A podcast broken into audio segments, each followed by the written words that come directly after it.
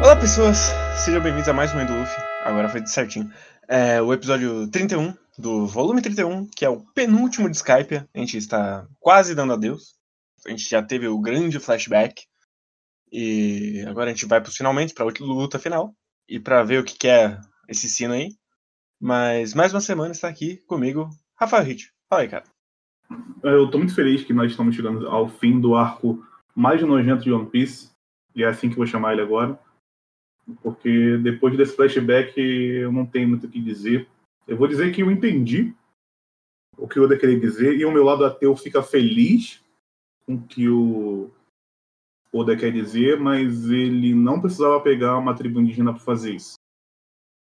E desrespeitar tudo absolutamente tudo como ele fez e fazer inclusive inclusive que o grande legado dessa tribo seja ter uma relação com o homem branco. Então, já fico eu vou, vou botar meu espírito agora, logo de cara, que é assim que eu tô hoje. Eu tô irritado com esse volume, mas eu tô muito feliz de estar acabando. Então, tá. Eu tenho algumas defesas a fazer esse volume. Não todas. É homem branco, é. né? Homem branco, você não é homem branco. Exato. Eu tô aqui para isso. Mas a minha primeira questão é que eu não lembrava muito desse flashback. E eu gosto que, pelo menos, ele faz um esforço de colocar que o Norland é uma exceção. Ele não é o padrão. O que é alguma coisa, pelo menos. Não é Isso tipo, ah, em que sentido? Eu não entendi. Porque, tipo, a, o volume ele começa com ele se livrando de, um, de uns pau no cu, que era uhum. um homem branco também. E depois, quando ele volta para o reino dele, o rei também só quer o, di o dinheiro e foda-se. Então, uhum. dentro da sociedade do Norland, ele é o ponto fora. Ele é o, o pesquisador idealista, botânico que não vai desmatar se não precisar e não sei o quê. Então ele não é exatamente a média da sociedade dele. Hum. E é por isso que eu vejo com melhores olhos essa coisa de ele salvar as pessoas. Eu tenho hum. problema com ele chegar e só fazer acontecer e não perguntar para ninguém. Não, cara, para mim, para mim é a mesma coisa da mina branca que vai na África e tira foto com as crianças super magras. Ah, ali, cara, ele continua sendo o conquistador. Ele, por mais que, que no início não pareça assim, que ele está ali para ser um pesquisador apenas, ele volta lá com o rei para pegar o ouro.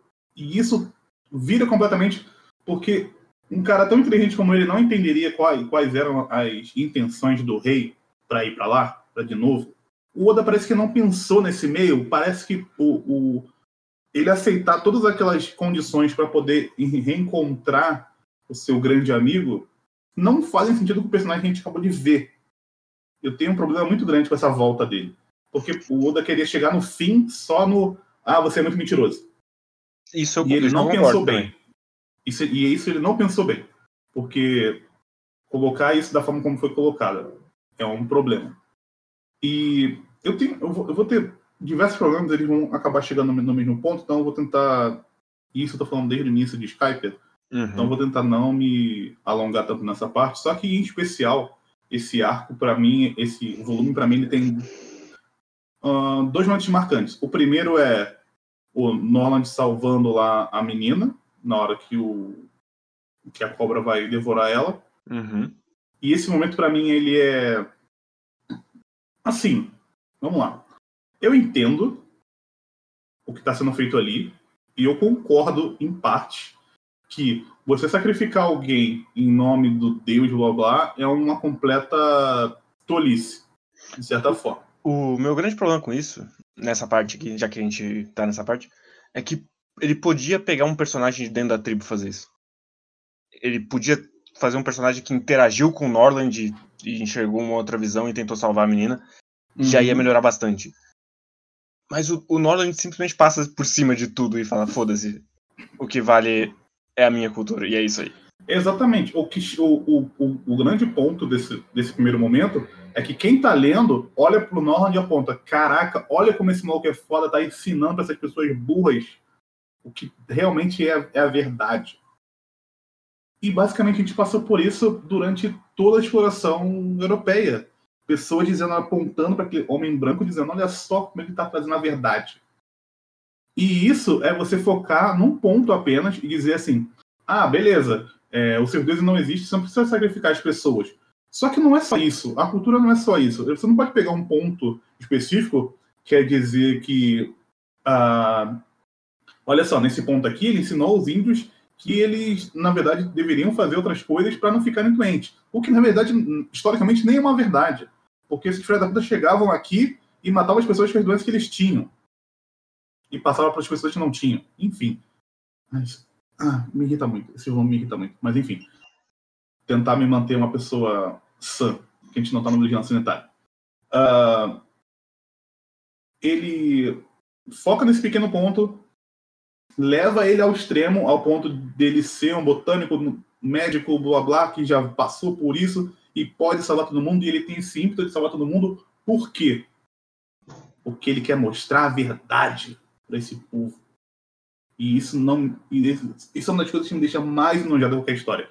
É o cara no ímpeto de mostrar a verdade, porque ele tem a verdade. Vocês estão errados e eu estou certo. E eu vou mostrar para vocês que eu estou certo. No fim, vocês vão concordar comigo e vão abandonar toda a sua ancestralidade de milhares de anos por isso. Porque vocês estão vendo a verdade. E a verdade, quando ela é vista, ela não tem como ser negada.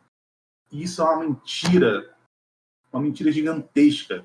Até porque a gente está vivendo esse momento Exatamente. Isso é um idealismo idiota da parte do mundo. É um idealismo muito idiota. E se você quisesse fazer isso, esse idealismo idiota, que você pegasse branco falando para branco, porque é isso que acontece hoje.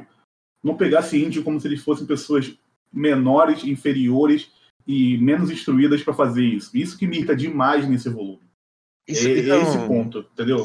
Esse é o problema que eu não tenho especificamente com esse arco. Isso é, isso meio que roda bastante é, histórias em geral, que é fazer como se o progresso, entre aspas, que é citado nominalmente aqui, fosse uma linha reta e todo mundo tivesse que avançar para por uma civilização high-tech e essa fosse uhum. o único caminho que as pessoas podem ter uma sociedade boa, o que a gente não vê o reflexo hoje em dia.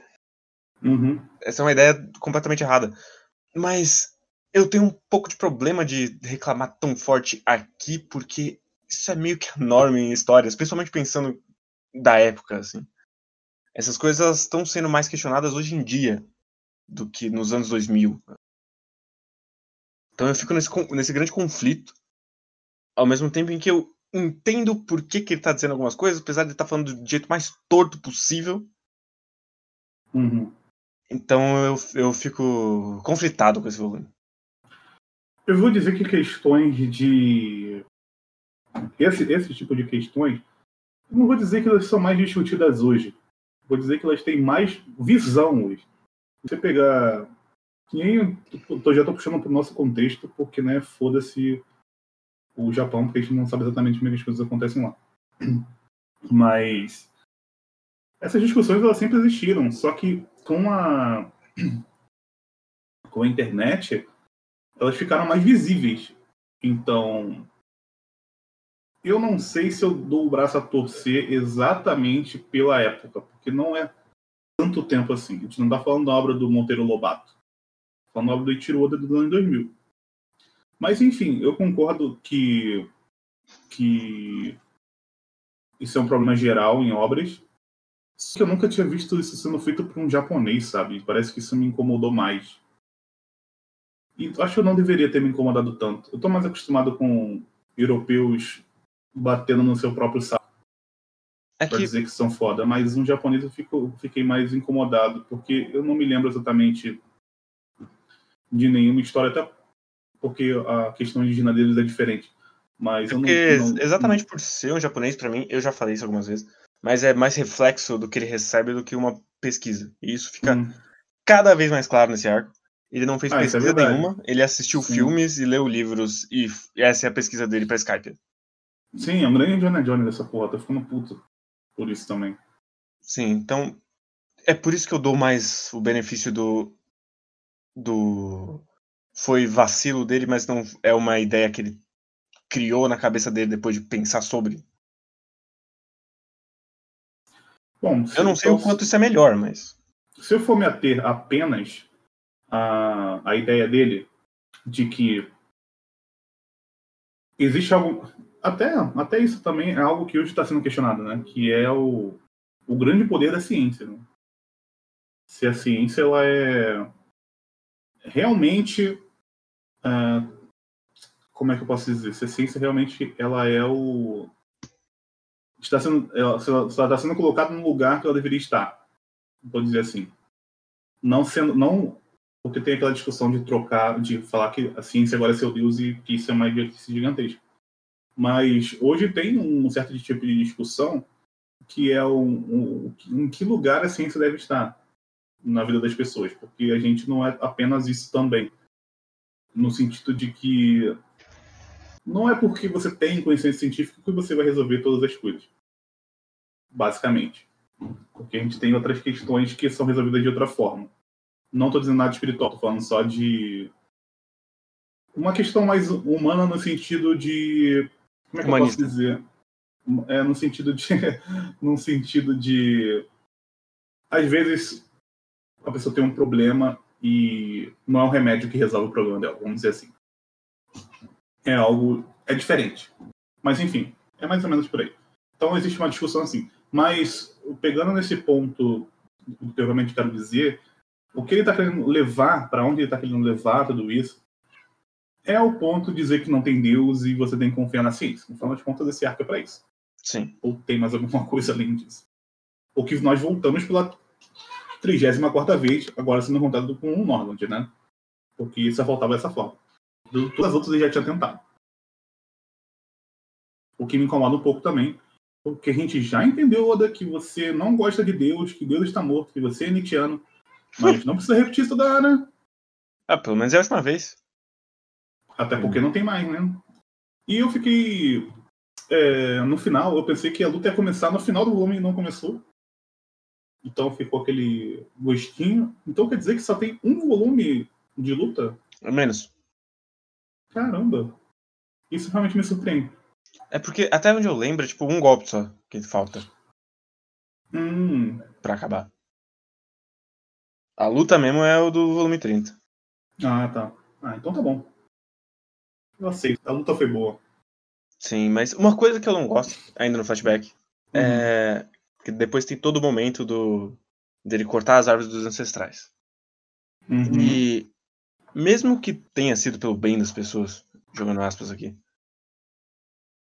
os Shandians levam muito na boa. Eles levam muito na moral. Pra um bagulho que era tão importante.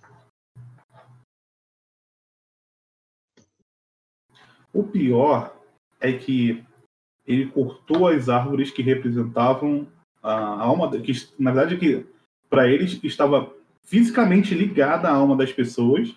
Sim, eram os laços e... com os ancestrais de, deles. E isso é substituído pelo, pelo desejo de tocar o sino para voltar. Sim, Ele literalmente exatamente. trocou essas duas coisas.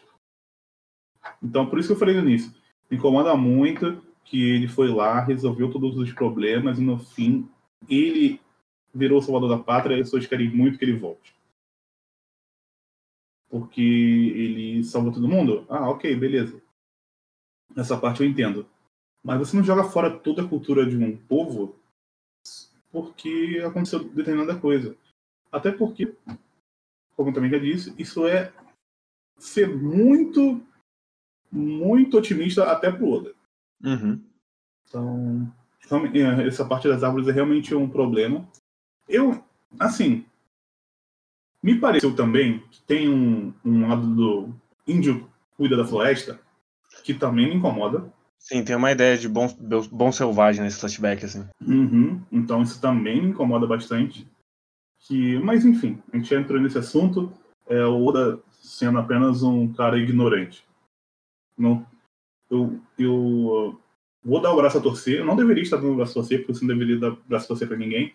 Mas vou dar o braço a torcer para ele, porque ele já mostrou que tem coisas que você sabe mais e coisas que você sabe menos. E aqui, basicamente, é o que ele sabe menos. Talvez alguém já tenha batido no ombro dele e falado, olha só, cara, tu tá sendo bem preconceituoso aqui. Não sei. Mas eu não vi isso se repetindo mais pra frente na obra. Nesse nível. Então. É, eu diria que não. Inclusive depois ele vai abordar escravidão e ele leva bem. Pois é. Considerando o que sai no Japão, ele, ele leva muito bem. Pois é, então, por esse lado, eu meio que. Beleza, cara, beleza. Vamos lá. Tu é preconceituoso, mas beleza, vamos lá. Todo mundo é um pouco. Então, pra, ele, eu, pra mim, entra mais no lance da ignorância, mas não deixa de me incomodar muito. Sim, mas voltando pro presente, que eu não sei se você Uhum. quer falar mais alguma coisa do flashback, não tenho muito o que falar desse, flashback, além do que a gente já disse. Ah, então, eu acho que a. Tirando essa parte desses problemas, eu acho legal a forma com que eles. Se você, se você é, não estiver pensando no plano de fundo, né, que a gente está falando aqui, se, a gente tá pensando, se você pensar só no que você está vendo assim mais, mais superficialmente, é interessante a forma com que eles se criam esse laço de amizade. Uhum. eu acho que funciona.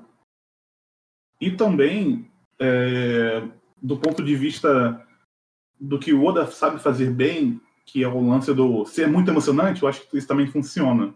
Se você não tiver todo o ódio que, tipo, eu tô lendo isso, se você estiver ignorando o que tá acontecendo, eu acho que funciona e funciona muito bem, principalmente a parte quando ele está indo embora. Que ele. Que é uma cena clássica, inclusive, de One Piece, alguém tá indo embora e alguém grita chorando, e a outra pessoa também responde chorando. É uma coisa bem normal no One Piece. Sim. E Mas que eu- funciona sempre. Uhum. eu gosto do final trágico do Norland. Eu acho um bom momento também. Ah, sim. O final, o, o final do- de ambos, né, na verdade, né? Eu acho legal Sim. isso. Que ambos têm basicamente o mesmo final. né? Então, É. eu acho interessante. Isso funciona bem pra mim também. E eu acho que agrega bem pro personagem do Wiper esse, essa volta, assim, né? Desconsiderando, enfim. Eu, eu gosto da ideia do, do personagem que ele, ele tinha uma esperança de conectar com as pessoas, e aí ele foi tão engolido pelo ódio que ele já não sabe mais o que ele tá fazendo. E aí Uhum. tem esse momento no final que ele meio que volta a ser a criança interior dele. Tá. Então, é, eu, eu gosto bastante dessa, dessa mexida que esse volume dá no Viper. Ele não é um personagem que eu gosto, Uhum. mas eu acho que ele ficou bem melhor depois desses volumes. Meio que deu um norte pro personagem, que ele tava meio que só jogado e ele só odiava tudo e todos. E era isso. Não, eu concordo, mas. Ah, cara, vai voltar de novo pro. Enfim, eu concordo. Eu não vou voltar de novo. Eu não vou voltar. Eu desisto. Mas eu. Mas a parada que é legal. Eu acho que a, a forma com que foi estruturado esse volume eu acho interessante. Por mais que eu não, go não goste do conteúdo, eu acho que a forma com que. Foi até uma forma meio clássica de fazer a coisa, mas é um pouquinho, é um pouquinho diferente, eu diria. Porque ele para, faz uma coisa que o Oda geralmente faz, ele para a história para contar o flashback, que vai trazer uma informação nova, mas ao mesmo tempo com o Hyper ele consegue fazer com que esse vai e volta faça mais sentido. Então meio que o Hyper fica nesse meio do caminho e ele ajuda, de certa forma, a esse flashback não ser jogado. Porque senão seria jogado, né? Porque ele é o Sim. único ponto que tem ali para justificar é esse flashback. Esse, esse flashback não é nem contando pra ninguém, é, é completamente interno ali, dele com ele mesmo. Uhum, sim. E tem o lance E- do Poneglyph, né? Que é o lance do Poneglyph. Que eu achei também meio jogado. Não, ele não tem. Isso aí é no próximo só. Não Ele tem. Não, ele só comenta que o sino tá no topo. Ele não fala do Poneglyph ainda. Pelo menos não no volume oficial. Só se tiver no scan, eles deram uma porrada no. Mas não tem a cena lá que eles olham pro Poneglyph? Não, Ué, eu li a mais? talvez. Eu parei no 2. 295, não lembro agora, 265, não lembro agora qual que é. É, o 295 é o último. Então parei certo. Como é que eu vi o Poneglyph? Será que eu tô lembrando do bagulho só? Eu acho que é. Ele, ele mostra o sino só. Mas ele não mostra que tem algo Mas tem sim um momento que. Ah, não, agora eu vou ter que olhar, calma aí. Não, não, não. Tem uma hora que, que eles olham pro. pro. A gente não sabe pra que, que a gente tá guardando isso aqui, mas tá aqui, o nosso povo morreu por isso aqui. Não, Poneglyph. Não. Não Você é. tá imaginando essa cena. Ué, mas como que eu tô imaginando essa cena se é o mesmo Poneglyph que a Robin vai achar? Não é, não tem poneglyph nessa ilha. É só o sino. Ah, então nós caras escreveram Poneglyph. Não é possível. Sim. Porque ela vai ler no sino só. A parada do. Que. Aquela pessoa escreveu. Ah, foda-se. Tá Enfim. irritando também, então deixa pra lá. Enfim. Essa é minha cabeça então. É, uma Mas coisa que me incomoda nesse, nessa perna final é que eu não consigo entender a altura das coisas. Eu não tenho ideia de quão longe tá o barco em relação ao pé de feijão com o Luffy. Uma hora parece que ele vai alcançar e depois tá muito longe. Então é muito esquisito. Ah, isso eu concordo pra caraca. Tem até uma hora que eu, que eu não sabia qual era a espessura do pé de feijão, porque o, a bola no braço do Luffy parece estar muito grande. Sim, Então, parece que não é tão grande assim o, o pé de feijão, a espessura dele. Eu fiquei confuso também nessa parte. Mas eu concordo contigo. Parece que. Parece que. Essa, essa geografia é tipo um grande círculo. O, o lugar. Então. De um Acho- lugar você vê todos e, e é isso. acho que ele nunca se deu o trabalho de mostrar o mapa completo do Skype, né? Eu acho que sim. Mas é um mapa. É só aquele mapa antigo, né? Sim. É, ele mais nunca que botou, tipo, ah, né? aqui, aqui tá os índios, aqui tá o, o pé de feijão, aqui tá. Então, fica tudo meio confuso e conveniente demais.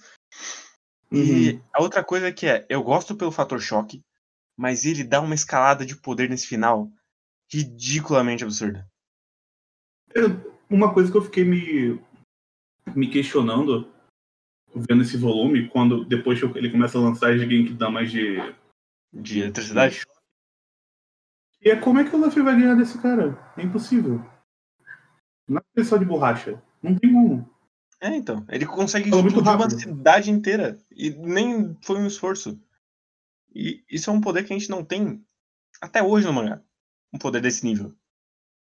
Ah, Nenhum- o poder do Barba Branca era assim, pô. Ah, mas ele é o Barba Branca, né? Nenhuma, É, das sim, ele é o cara mais forte do mundo, né? Nenhuma das outras logias é desse nível. Sim, isso é verdade. E, tipo, cara, é, um- é uma escalada gigantesca. E aí a outra bola é 10 vezes maior que a primeira bola. Eu me senti vendo Dragon Ball. Se é, se é pra fazer de pique de poder, vou fazer um pique de poder então aqui. Pode fazer. Se ele tem o poder da velocidade da luz, como é que o Luffy vai ganhar dele? Ah, isso aí é porque ele não tem Porque a velocidade, da, a da luz. velocidade da luz ele só usa quando ele, quando ele quer, quando precisa. Quando não Sim, precisa, ele não usa. Na hora de lutar, Sim. ele pensa, ah, não, não precisa, né? Não vou lutar, eu- não vou usar o meu poder aqui, sou muito forte pra isso. E eu gosto que ele largou tanto isso aí, porque depois vai ter um boneco que tem o poder da luz. Uhum. Então é, é só eletricidade, não tem a velocidade. Mas Tem, tem teleporte. Mas, Então, mas eu, não é a entendo, eu velocidade. entendo o teleporte com velocidade da luz. Aí você tem que discutir com o Oda. Eu não sei como é que ele separa essas coisas. Não faz sentido? Não. Mas é isso aí. Ele podia resolver isso mais fácil, né? Explicando como é que ele faz com que a eletricidade se propague por esse mundo, né? Porque, teoricamente, se ele usa a eletricidade para essas coisas, ele não conseguiria se movimentar pela Ilha do Céu, porque não tem minério, né? Uhum. Mas enfim, isso é um nitpicking muito grande. Então tem que aceitar. Mas fica aí meu nitpicking. Ele usa, esse, ele usa esse teleporte aí quando ele precisa, mas na hora de lutar não. Na hora de lutar ele aceita o socão do Luffy. Sim, e aí a gente fica com o grande cliffhanger que eles vão derrubar o pé de feijão em cima da aeronave pra ir pra luta final. Isso aí eu gosto, de derrubar o pé de feijão. Porque me lembra o episódio do pica-pau. onde o pica-pau também derruba o pé de feijão. Como eu já disse, eu não tenho, eu não tenho nenhuma referência da história original. Eu só Na tenho história original ele derrubou o pé de feijão também. Ah, então é isso. Então, eu lembrei só de. Eu falei, caraca, é verdade, o pica-pau também derrubou de feijão. Foi isso, essa que veio na minha cabeça quando eu tava lendo. Essa- no auge da minha cultura, eu lembrei de um momento do pica-pau. Mas um último nitpick antes da gente pular pros comentários. Hum. É, eu achei que o, o sino tava no topo do pé de feijão. Mas ele Eu tá também. num lugar aleatório. Mas eu acho que faz mais sentido, sabia? Porque seria muito desenho da Warner o pé de feijão sair, pegar exatamente no sino e o sino ficar lá em cima na pontinha. Ia parecer muito desenho mais infantil. Ele tá Sim. meio que localizado perto, eu acho que é mais interessante. Mas é esquisito mesmo. Não, é que na minha cabeça também é tava lá na ponta. ele, ele meio que tá em um lugar etéreo que não existe. Uhum. É, isso é esquisito. Isso eu concordo. Mas eu gosto do fato dele não estar no. Não estar no. lá em cima, na pontinha. E ele deu uma Então- amarrada meio safada ali com, o- com o Luffy, inclusive. Queria voltar nisso Hum. aí. Porque ele, ele meteu um flashback ali que eu tenho basicamente certeza que não tem esse diálogo antes. Ele inseriu agora, dele falando, ah, tem o sino, né, pra gente tocar pro velho lá de baixo. Eu tenho basicamente certeza que esse diálogo é a primeira vez que ele coloca na história. É sério? Nossa, Eu- então ele me enganou muito bem. Eu acho que é. Porque foi aquele que eu li e falei, ah, é verdade. então Eu- eu completamente enganado. Eu lembro dessa cena, mas eu não lembro desse diálogo. Eu posso estar enganado, o Pedro Monteiro vai apresentar a térmica dele, porque ele Ah, lê essa então tá porra bom. 200 vezes e a gente Ah, descobre. então, né, beleza. Mas eu tenho a sensação eu que não- essa foi a primeira vez, sim. Uma, outra, uma última coisa também que eu tenho pra dizer é que, por mais que esse arco seja ruim, ele é bem melhor no mangá do que no anime, porque no anime esse arco é insuportavelmente grande. Sim. Porque o, o, o bom de Skype, que eu poderia dizer aqui, é que o ritmo dele é bom. É um mangá, é um arco que você lê ele rápido. Se eu fosse sentar para Tirando, eu acho que eu tenho de dois volumes atrás que tinha muito texto. Esse também tem até bastante texto, mas é um. É, é mais tranquilo. Falando em questão de tempo, né? Eu acho que, sei lá, umas quatro horas você lê esse volume, esse, esse arco todo, uns, quatro, cinco horas. Provavelmente. Ainda mais se você Então- sem pensar muito sobre o que tá acontecendo, Uhum. só ir fluindo. É, então eu achei que ele é mais assim. Ele tem esses problemas, ele é, as como tem sempre coisa acontecendo, então ele é mais fluido nesse sentido.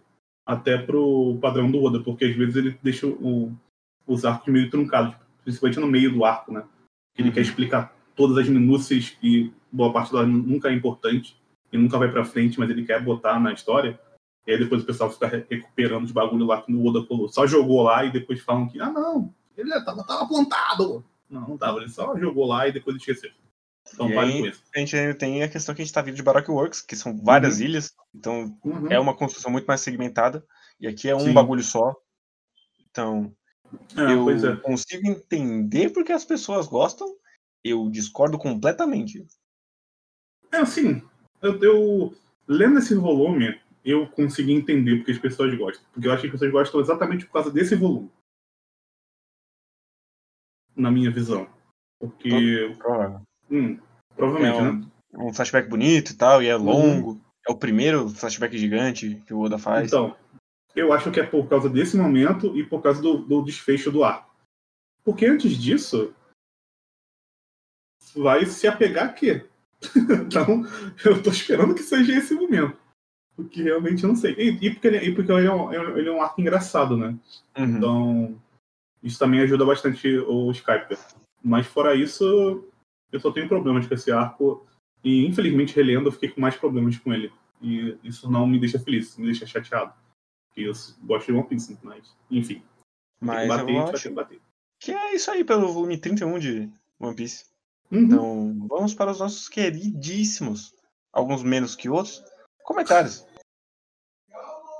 Puxa aí o comentário que você recebeu, ou o que, é que você quer ler depois? É, você tem quantos aí? Só tem dois só. Então a gente pode revezar. Tá. Então vou começar com o nosso querido Diego Mendes, também está sempre aqui com a gente. Ele diz bom dia, mães perdidas do Luffy. E ele diz que, primeiro, vou ter que concordar com o Hit que alguns twists do Oda funcionam mais com o público jovem. Claro, não tem que concordar comigo. Brincadeira. Mais uma vez, tenho que admitir que aos 15 anos também achei uma boa surpresa descobrir que o Luffy tem imunidade contra o poder elétrico do Enel. Acho que o Luffy ter sumido por boa, boa parte do arco e o Enel ter fritado quase todo mundo foi bastante para eu não prever isso na época. Faz sentido, porque o Luffy fica meio sumido mesmo, num, num pedaço. Uh, e o 2, ainda tem Skype em meu coração, pois Ilhas Voadoras são um dos meus vários. É, são um de meus vários fanservices. Mas a conversa de vocês me fez compreender melhor quais os problemas dessa saga, além do sentimento de quase filha. Parece que o Oda tinha várias ideias vagas dos temas que, ia, que queria trabalhar, mas parou por aí. Eu acho que o sentimento é mais ou menos esse mesmo. São várias uhum. ideias que. Ele poderia fazer só um mangá só desse ar. Vamos dizer assim. Talvez fosse o único jeito, inclusive. Uhum. Mas como ele é só um arco para para dar uma respirada, porque mesmo que tenha coisa acontecendo, esse arco ainda é bem para dar uma respirada, que é o Sim. momento de pessoas lutando. Então, é, foi mais ou menos, mas a gente vai, vai ter o payoff dele não ter pensado muito no próximo arco, então eu tô feliz com isso. Pode ir. Então, o nosso segundo comentário veio direto do Twitter. Nossa uhum. querida Mahanabi mandou: Olá, mais do Luffy. Estava relutante em vir aqui falar mal desse arco, mas lá vai. Eu tenho muitos problemas com esse Battle Royale, entre aspas, de uhum. Skype. Primeiro que não fica claro se as pessoas morrem ou só foram desmaiadas. A contagem de pessoas restantes é totalmente arbitrária e irrelevante. Não dá para entender se o Chopper conta, a Cobra conta, a Nami conta. Por quê? Qual o critério? Segundo, que ao ler não dá para se importar com nenhum daqueles personagens. Nem deu para aprender o nome dos guerreiros de Xandia. Outra coisa que eu não entendo é o poder de ouvir tudo do Enel. Tem horas que ele sabe exatamente quem e quantas pessoas estão onde e o que estão falando, e tem horas que essas informações simplesmente passam por ele. Sobre o pessoal de Jaya Jaterasa, eu fiquei absurdamente intrigado com isso e fui pesquisar sobre. Vi uns posts no Reddit falando que isso é abordado em uma série de capas mais pra frente, e que aparentemente tinha gente que morava na Lua, e na hora que ela falou isso eu lembrei. É verdade. É, enfim, ansiosa pra Water 7, nada ansiosa pra parte do Dave Backfight. Juro que não vou vir aqui falar mal da economia do Fox e a explicação física que ele dá. Desculpem a mensagem grande e até mais. Você está errada de falar mal do Fox nesse podcast. Já basta o guerreiro. Está completamente errada. O Fox é sensacional. Não é? Uma das coisas mais idiotas que eu já vi. E eu adoro essas coisas super idiotas. É uma das coisas mais idiotas que eu já vi. Noro Essa será defendido nesse podcast também. Além de ser atacada, será defendido. Noro Norobin é da hora. Ela vai estar aqui é semana que vem. É um poder completamente imbecil, mas eu adoro esse poder. Uh, vamos lá então com o nosso momento Pedro Monteiro, com o e-mail de Pedro Monteiro. Antes de mais nada, gostaria de começar esse e-mail dizendo que estou muito ansioso para ouvir esse cast. Olha Isso porque eu sempre gostei desse flashback de Skype e nunca parei para refletir em suas problemáticas. Aliás, frequento fora de One Piece, um erro, uh, há quase uma década, um erro muito longo e nunca vi em lugar nenhum ninguém colocar o dedo na ferida para discutir esses problemas. E, quando, e conhecendo vocês como eu conheço, eu sei que não vão deixar passar esses detalhes. Não deixamos. Não deixamos. Estou disposto a ouvir e compartilhar ao máximo esse cast com um número maior de pessoas. Muito obrigado por isso, grande Pedro. Talvez seja um erro, ver... talvez você perca amigos, talvez. Talvez você perca amigos. Dito isso, eu estou aqui para cumprir o meu papel nesse cast e trazer o outro lado da questão e focar no que eu vejo como positivo nesse flashback. Até porque esse flashback é muito bem visto entre os fãs de One Piece, sendo considerado por muitos como o melhor de todos. Eu acredito que não é simplesmente porque ele é bonitinho, ainda mais do ponto de vista que o Oda é um mangá que One Piece é um mangá cheio de flashbacks legais. Na minha visão, o que esse flashback traz de diferente dos demais é que até hoje não voltou a se repetir e que até hoje não voltou a se repetir, é a questão dele representar um propósito herdado histórico. Ai, lá vamos nós, Pedro. Normalmente, essa questão do propósito herdado é representada por um personagem passando o seu propósito para o outro de forma direta, como, por exemplo, o Hiruluki para o Chopper. Acho que não foi isso que... aqui não foi isso que aconteceu. Acompanhamos uma história improvável de amizade que aconteceu há 400 anos atrás entre o guerreiro Calgara e o explorador Novo, que acabou culminando em uma promessa de reencontro que nunca foi cumprida por motivos de que parte da ilha de Jaya foi jogada para o céu. O guerreiro Calgara acabou morrendo, lutando no céu para defender o seu povo, enquanto Nolan morreu sendo visto como mentiroso. Com isso, os seus descendentes no presente, Wiper e Cricket, estão em busca de cumprirem essa promessa do passado. Inclusive, ainda bem que ele foi mandado para o céu, senão ia acontecer um genocídio. Sim. Mas pode prosseguir. Hum...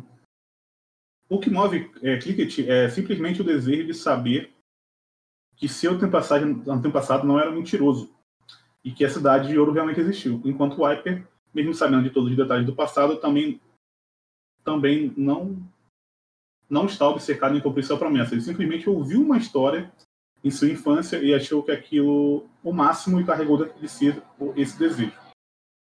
O Wiper e Cricket não são personagens que funcionam por si só. Eles. Ah, me perdi aqui também. É, o Wiper e Cricket são personagens que, funcio que funcionam por si só. Eles não são uma cópia daquilo que Calgara e Nolan foram no passado. E esse foi o principal acerto do Oda para fazer com que esse propósito ter dado histórico tenha dado certo e não caísse em um clichê fútil e barato. E mais do que apenas isso, o flashback também apresenta o elemento que será centralizador de todos os demais elementos do arco, fazendo assim com que seu único clímax emocional consiga amarrar todas as pontas. Que no caso será o Luffy tocando sino, que obviamente a gente sabe que o Luffy vai tocar o sino no próximo volume, uh, que teria menos impacto se não fosse a existência desse flashback. Eu discordo. Consigo admirar toda essa estruturação muito bem feita pelo Oda, porém ainda assim fico com um gostinho amargo na boca, sabendo to que toda a representação por parte dos índios foi feita de maneira preconceituosa. Assim, uh, vamos deixar para falar isso no próximo volume, mas eu também discordo. A gente vai uhum. chegar lá, para a gente não ficar sem assunto para o próximo volume. mas. Assim, o lance do propósito ter dado, eu concordo que ele funciona bem, mas eu discordo que o Hyper funciona como um personagem por si só. Porque você sabe o que é o Wiper? Além do cara que quer defender Xandia? E o. O. O, o Calgara, ele aparece menos do que o Wiper e você conhece mais ele. Então eu discordo um pouco disso. O Cricket eu concordo, mas o, o Wiper eu fico. É. Tem Wiper, né? Então, basicamente, é, essa é a minha... o Wiper. Eu, eu, queria lembrar que além do Wiper tem o Gunfall nessa história, e ele é importante. Ah, uma coisa que a gente não comentou, que agora eu lembrei, que é o. Logo quando eles chegam no céu. É o fumante lá falando, putz, chegou pra nós, hein? Top. É, pois é. E ele fala que é o deus de lá, e eu fiquei meio confuso. É, porque sempre o chefe sempre foi chamado de Deus no céu. Não, sim, mas meio que vai meio que ele não ele colocou isso, mas aí não deu para entender, porque o Gunfall foi meio que colocado como um cara que era meio bonzinho. E como não tem muito definido essa, esse conflito entre os anjinhos e, o, e os índios, eu não sei como é que isso se encaixa. Agora que falando nisso, eu me lembrei, tinha esquecido disso. Porque deveria ter uma, ter uma disputa maior entre eles ali, né? E parece que não tem. Sim. Para um, uma morte que está acontecendo há 400 anos, sim. É, pois é, eu fiquei confuso. Eu tinha, eu tinha lembrado isso na hora que eu tinha lido o volume, mas aí depois na hora do cast eu acabei me esquecendo. Mas enfim, fica aí. Mas é, vai ficar aqui nesse, nesse uhum. finalzinho para quem ouve até o final dos e-mails. Easter egg uhum. aí pra vocês. então, amanhã a gente termina a nossa terceira saga e começa uma das melhores já escritas no Battle Shonen. Uhum. Que eu, eu já meio que conto o Dave Backfight dentro da saga de CP9. Então. É, eu acho que sim. Tá dentro do, do arco, né? Sim, ele já engata lá no. Depois uhum. no, no bagulho pré-Water 7 lá. E tô muito animado, sim, para o nosso querido Noronorobim. Pelo menos é dois Teremos segundos. grandes momentos e o defenderei. Defenderei até o fim. Ele tem uma boa ideia e ela dura dois capítulos de 20. São dois volumes? São. Caramba, que maravilha. Era menos. É, era muito. É, menos do, era, é muito mais do que eu pensava. É. Melhor ainda é o anime, que ele dobra. Ele faz duas Dave Backfight. Sim, muito mais. Vou até assistir agora, hein? Vou até assistir de novo em homenagem. Muito mais. Boa. Tá, tá. vai, vai ser a primeira grande discordância desse podcast. Mas é isso. É isso. É, obrigado por quem ouviu. Semana que vem a gente está de volta. Manda e-mails, compartilhe com os amigos. E leiam com a gente. É isso aí. Tchau, pessoas. Valeu, tchau, tchau.